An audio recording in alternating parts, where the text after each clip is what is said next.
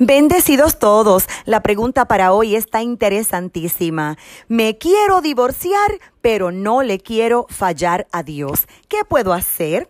Antes de responderte, sabes que puedes comunicarte con esta tu servidora, Apóstol Marlín Arroyo, llamando al 787-644-2544. Estamos pastoreando en Ponce, Puerto Rico. Vayamos inmediatamente a las Sagradas Escrituras porque una pregunta similar le hicieron a Jesús. Aparece registrada en Mateo capítulo 19 versos 3 al 6 y lee así.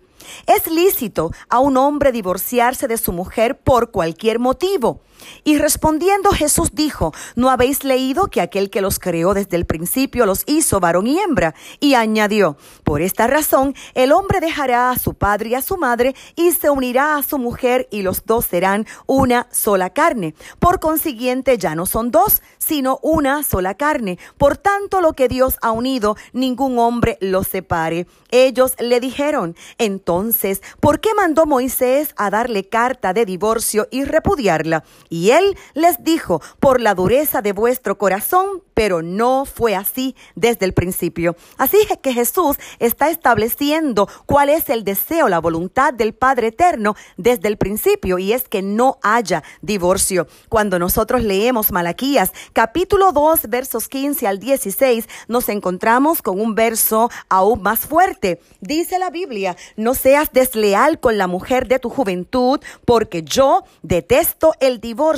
dice el Señor Dios de Israel. Por lo tanto, nuestro Dios Todopoderoso espera que todos los casados cumplamos con aquellos votos que hicimos el día de la ceremonia nupcial. Ahora, según la Biblia, ¿qué motivo válido? Hay para divorciarse? Pues sí, la palabra del Señor nos da razones para el divorcio. Entre ellas, Dios detesta la inmoralidad sexual y tanto la aborrece que permite el divorcio cuando hay inmoralidad sexual por alguno de los cónyuges. En realidad, a quien Dios le concede el derecho de decidir si permanece casado o si se divorcia es al mismo cónyuge que ha sido víctima, al inocente. Por lo tanto, si esta persona decide divorciarse, no estará haciendo nada que desagrade al Señor. Sin embargo, quiero dar un consejo pastoral. Ningún familiar, ningún ministro, ningún miembro de la congregación debe animarlo a dar ese paso. Muy bien. Por otro lado, hay otras situaciones que tenemos que mencionar, razones que a veces los cristianos deciden separarse o incluso divorciarse,